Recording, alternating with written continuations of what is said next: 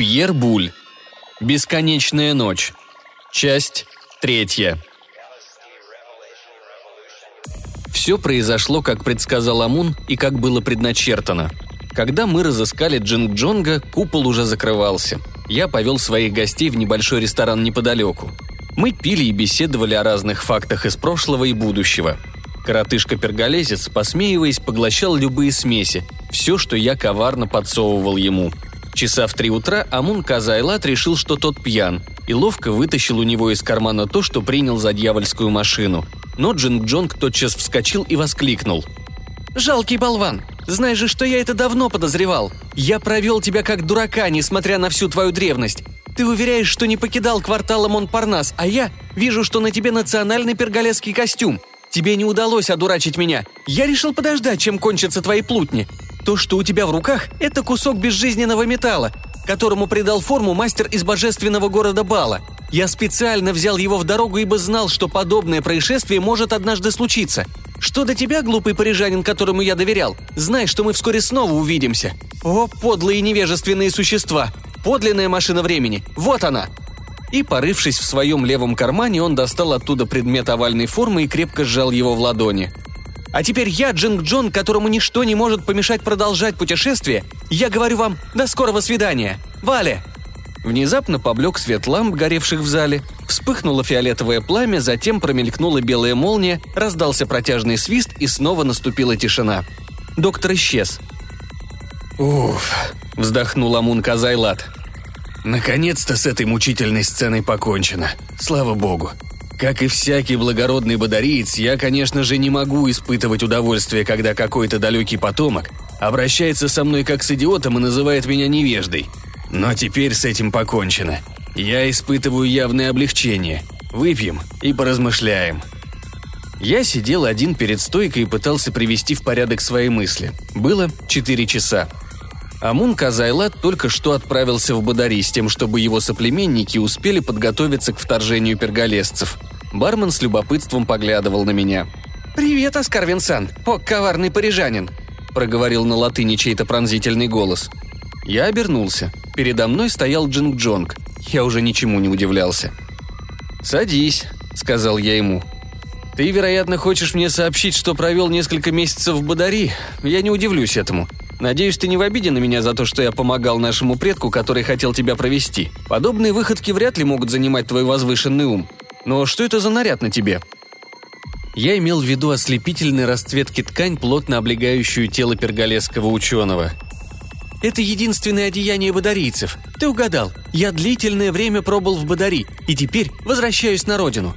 Я прощу тебе твое предательство, парижанин, при одном условии. Но сначала закажи что-нибудь подкрепляющее для меня. Я страшно устал, и на душе у меня очень печально. Совсем недавно этот презренный Амун Казайлат объявил мне, что заколол меня в перголии кинжалом. Так что совсем не с радостным сердцем и не для удовольствия возвращаюсь я в Перголию. Он опрокинул стакан и продолжал. «Мне нужна твоя помощь. План у меня такой. Правда, Амун считает, что он ему известен, но это не совсем так. Кстати говоря, он ничего больше не знает, ибо он мертв. Я покончил с ним незадолго до своего отправления. «Ну что ж», – пробормотал я. «Но ведь он сам убьет тебя в Перголе». Потому-то я и решил предупредить события. Когда он сообщил мне о моей смерти, я рассверепел и не смог удержаться. Я схватил молот, бывший у меня под рукой, и раздробил бодарийцу череп. Но все это не важно. Я... Я обхватил голову руками. «Не сердись», — взмолился я. «Но ведь когда он здесь был, с час тому назад, должен же был он знать, что был уже что отправляется навстречу своей смерти. Но он ничего об этом не говорил. Чему же ты удивляешься? Ведь это событие и мне, и ему предстояло в будущем.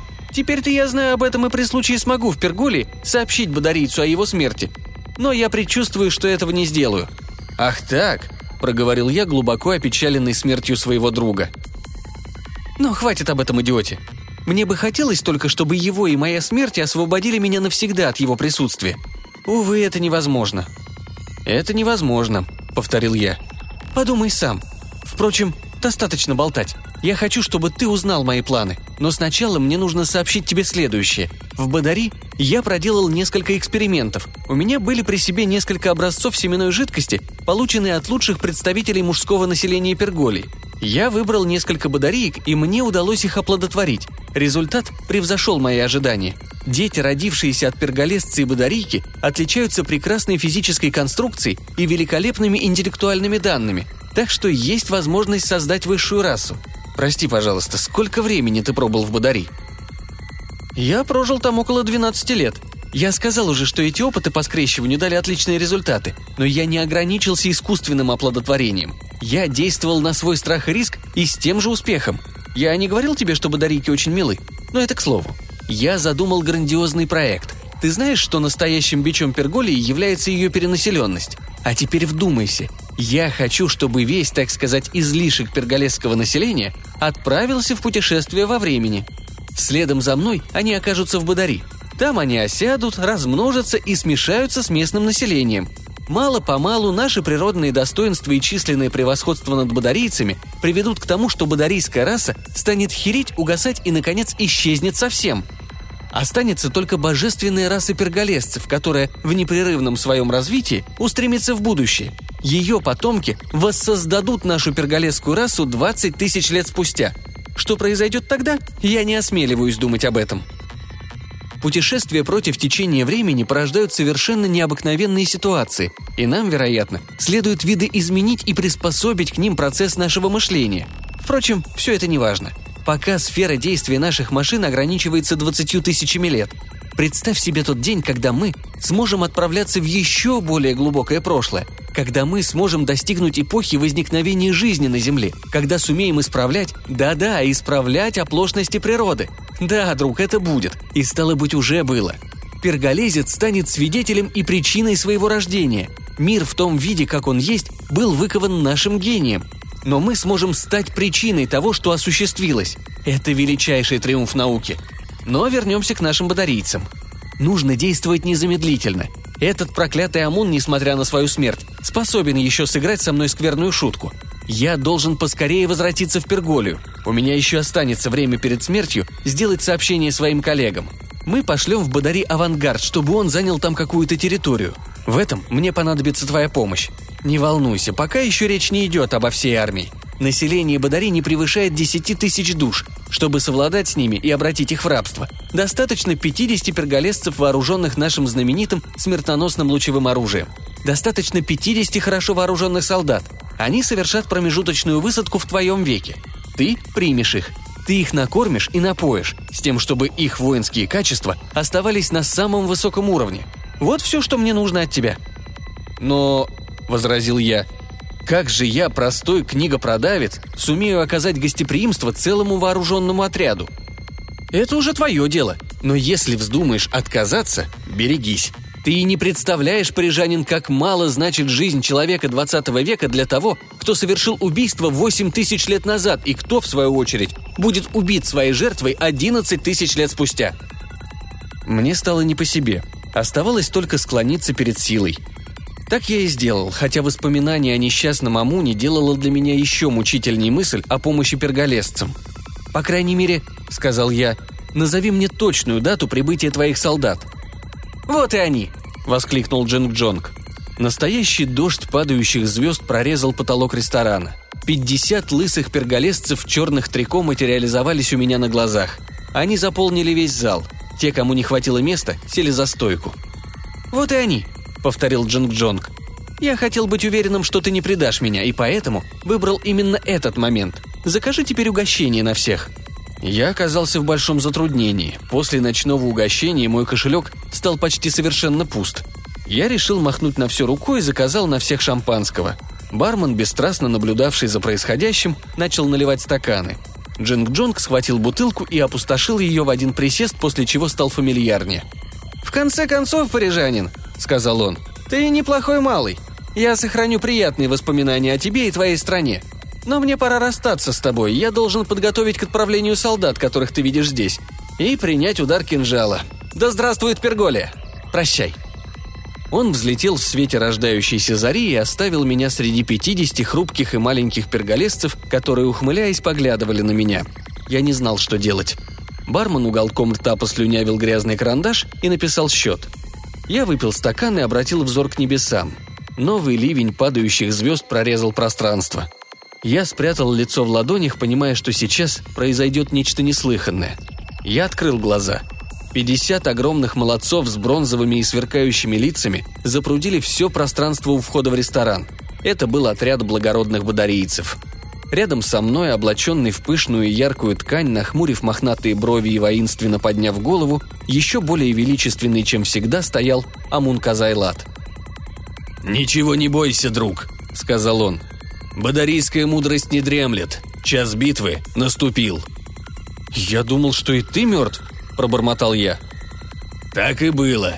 Должно быть, Джинг Джонг рассказал тебе об этом. Но слушай дальше. Несколько минут спустя после того, как этот предатель внезапно раздробил мне череп, один из моих учеников решил попытаться меня спасти. Он вложил в мою еще теплую ладонь машину времени. Перед этим он подключил к ней механизм, автоматически ее включающий и выключающий. Механизм был установлен на очень короткое расстояние в прошлое. Опыт удался, и я оказался жив и невредим за 14 дней до этого события. Двух недель мне как раз хватило на подготовку. Я предвидел, что перголесская армия совершит у тебя промежуточную посадку. Я вооружил группу бодарийцев, чтобы встретить врага. И вот мы здесь. Твоя эпоха станет местом грандиозной битвы». При этих словах я понял, наконец, к чему идет дело. И само отчаяние придало мне сил и смелости выступить на защиту наших собственных интересов. «О, неукротимый бодариец!» – вскричал я. «Ты, которого даже смерть не в силах остановить, скажи мне, Разве так уж необходимо, чтобы это убийственное сражение разразилось именно здесь и сейчас, тогда как у нас царит мир и мы находимся на пути к совершенству? Разве ты не говорил, что это время и место тебе по душе и что ты еще не сумел постигнуть нашей мудрости? Прошу, позволь ознакомить тебя с ней и тем самым отвратить от твоих намерений. Наиболее характерными признаками этого века являются его наука и его утонченность. В области физики, например, мы доказали, что совокупность законов, выведенных нашими предшественниками, является ложной. Более того, мы установили совсем недавно, что таких законов в принципе не может быть, и что жизнь Вселенной отдана на волю случая. Не в наших силах создавать материю, но зато мы только что научились ее разрушать. В области наук, именуемых математическими, мы умеем теперь, что право же свидетельствует о нашей незаурядной изобретательности, находить определение неопределенностей именно в силу того, что они таковыми являются. Что касается морали, то здесь после долгой эволюции мы пришли к выводу, и в этом ты убедишься, наша неустрашимость не уступает нашей мудрости, что естественный процесс зачатия, благодаря которому мы воспроизводим себя, сам по себе не является ни абсолютно аморальным, ни абсолютно достойным осуждения – больше того, с горячностью и ожесточением мы утверждали сначала, что добро является добром, а затем, что добро – это зло. Кстати говоря, это дает тебе возможность составить представление о нашей логике. Но как бы то ни было, если на Земле или на небе существует еще какая-то другая точка зрения по этому вопросу, будь спокоен, Амун Казайлат, она не ускользнет от нас, и однажды мы станем ее приверженцами. Что касается метафизики, то здесь наши поиски увенчались, пожалуй, наибольшим успехом – Признав поначалу, что Бог и мир одинаково непостижимы, мы вслед за этим нагромоздили почти все теоретически возможные философские системы. Все это с тем, чтобы привести в соответствие эти две сущности. У меня не хватит времени подробно рассказать об этом. Вкратце, дело обстояло так. Сначала мы утверждали, что Бог создал мир. Затем решили, что мир сам породил себя – Вслед за этим то и другое, одинаково непостижимые, слились для нас в нечто единое, но столь же невразумительное. Затем мы решили, что существует только одна из этих двух. Вслед за этим пришли к выводу, что не существует ни то, ни другое. Наконец, совершив наиболее отважные интеллектуальные усилия за всю нашу историю, мы увенчали наши поиски последним решением. Мы вообразили мир, порождающий Бога. Итак, мы обладаем гением, ты согласишься со мной – мы обладаем гением, который умеет комбинировать элементы, недоступные нашему пониманию. Но мы проявили великие достоинства и во многих других областях, например, в литературе. Увы, время не терпит, и я не смогу рассказать тебе о всех наших достижениях. Но я слезно умоляю тебя, предоставь нашей судьбе исполниться в мире и спокойствии. Открой ради бога сражение несколько веков спустя. Я окончил в рыданиях, настолько меня самого взволновало мое описание наших собственных достоинств. Однако мой друг-бодариец прослушал меня в нетерпении. «Это невозможно, сын мой», — сказал он, — «ибо именно твоя эпоха является временем битвы, которую ты оплакиваешь. Но ты должен гордиться тем, что станешь свидетелем битвы, которой нет равных в бесконечности времен. Нет нужды рассказывать тебе о специальной подготовке, которую прошли мои солдаты. Знай только, что каждый из них обладает искусством быстро перемещаться во времени, чтобы узнавать тайные замыслы врага и совершенные им действия. Но ты сам все увидишь. И, обращаясь к своему отряду, он воскликнул во весь голос. «Подарийцы! Час настал! Вперед во времени и в пространстве! Солдаты ответили дружным воплем, вслед за которым прозвучал оглушительный рев перголесцев и насмешливый хохот неизвестно каким чудом возвратившегося Джинг-Джонга. Свидетелями начавшегося сражения стали я и бармен, который с той же невозмутимостью составлял счет. Это была ни с чем не сравнимая схватка. Падающие звезды окутали меня настоящим облаком. У меня на глазах они превращались в солдат, облаченных в самые различные костюмы – я догадался, что каждый из участников сражения, чтобы обмануть противника, ускользает то в прошлое, то в будущее. Я видел, как бодарийцы исчезли на мгновение, чтобы возвратиться в медвежьих шкурах и с каменными топорами в руках. Должно быть, они допустили оплошность и забрались слишком далеко. В ответ на это перголесцы рассеялись, подобно фейерверку, и тотчас возникли снова вооруженные длинными копьями. Они образовали каре, которое, по-видимому, было македонской фалангой. В то же мгновение бадарийский отряд превратился в моторизованную роту. Были и одиночные схватки. На Амун Казайлате была какое-то время греческая туника. Затем он оказался в средневековых доспехах, на боевом коне, покрытом попоной. У меня на глазах он исчез, чтобы сразу же появиться в американской военной форме. Почти в ту же минуту американский солдат превратился в спеленатого младенца. Снова, должно быть, произошла ошибка – Ребенок мгновенно улетучился, и на его месте оказался безобразный скелет. Своими крючковатыми пальцами он схватил Джинг-Джонга, на котором была медвежья шапка. Но тот сделал быстрое движение и превратился в огромную обезьяну доисторической эпохи. Ее взгляд сверкал точно так же, как глаза перголесского ученого. В ответ Амун Казайлат превратился в облако пыли. Странные трупы валялись у входа в ресторан. Они вновь и вновь поднимались, проклинали друг друга на неведомых языках, вступали в схватку, уменьшались до крохотных размеров, снова вырастали, превращались в чудовищ, в младенцев, рассыпались на мельчайшие частицы. Скрещивались лучи, интерферировали волны. Кровавые ручьи посреди зала текли, высыхали и испарялись одновременно. Я видел как... Но можно ли описать неописуемое? У меня больше не оставалось сил выносить все это – я схватил чудом уцелевшую бутылку и, не переводя дыхание, выпил содержимое, надеясь утопить в нем весь этот ужас. Буря стихала, лучи постепенно гасли, чудовища испарились.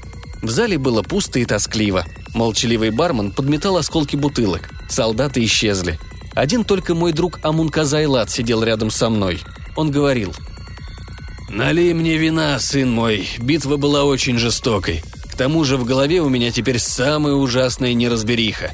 Враг рассеян во времени, мои солдаты тоже. Сам я был убит, должно быть, не меньше десяти раз, но я испытал высшее наслаждение, проломив череп Джинг-Джонгу в сорока различных веках. Слава богу, это не мешает нам теперь наслаждаться прекрасным вином. «Но чем все кончилось?» – спросил я, задыхаясь от волнения. «О, все это слишком тонко», – проговорил он в смущении. Я не решаюсь ответить тебе». Внезапно он показался мне усталым, постаревшим, безнадежно тоскливым. Во внешнем его облике происходили какие-то изменения. Его лицо утратило свое гордое выражение. Осанка казалась уже не столь благородной. «Послушай», — продолжал он не торопясь, — «вот истина, которая начинает мне открываться. Ты знаешь, что план Джинг Джонга заключается в том, чтобы переселить в Бадари часть перголесского населения. Ну так вот, мы преградили дорогу их авангарду, но основная часть экспедиции избрала для приземления эпоху, предшествующую моей. Задолго до того, как я появился на свет Бадари, было оккупировано этими людьми, которых я больше не рискну назвать жалкими негодяями. Наступило молчание. Нет, это не было сном. Он становился меньше ростом у меня на глазах. Он превращался в старика. Морщины поползли у него по лицу. Какое высшее чудо ожидало меня? Или я начинал сходить с ума? Но где я видел эту дьявольскую усмешку, эти сверкающие злобой глаза, эти тонкие губы? Он продолжал. План Джинг Джонга увенчается, уже увенчался успехом. Произошло то, что проницательный ум смог бы предвидеть, но эти необыкновенные события повергли меня в настоящее смятение, и я пока не в силах понять всего до конца. Парижане, напустись на колено перед фантастической загадкой существования. Перголесцы стали бодарийцами, но бодарийцы за время своей истории, в свою очередь, превратились в перголесцев. Они одновременно наши предки, мы сами и наши потомки – Речь идет об абсолютном соответствии и значит об идентичности во всех отношениях. Слушай, что я скажу тебе. Они – это мы, но мы – это они, которые процветаем в Бадари. Оба сражавшихся отряда представляли разные стороны одной и той же реальности.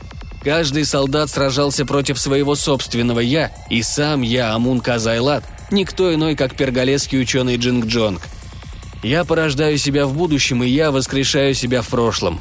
Превращение свершилось. Рядом со мной сидел, попивая вино, Джинг-Джонг. Мне вдруг стало нехорошо. Мой разум помутился, нервы не могли больше вынести напряжение. Я вышел из ресторана. Бледный свет зари освещал этот старый квартал, где я вел до этой ночи столь спокойную жизнь. Джинг Джонг, ухмыляясь, последовал за мной.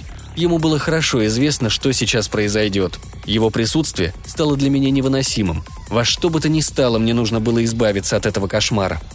Рядом со сточной канавкой я наткнулся на знакомый уже предмет бледной окраски и эллиптической формы.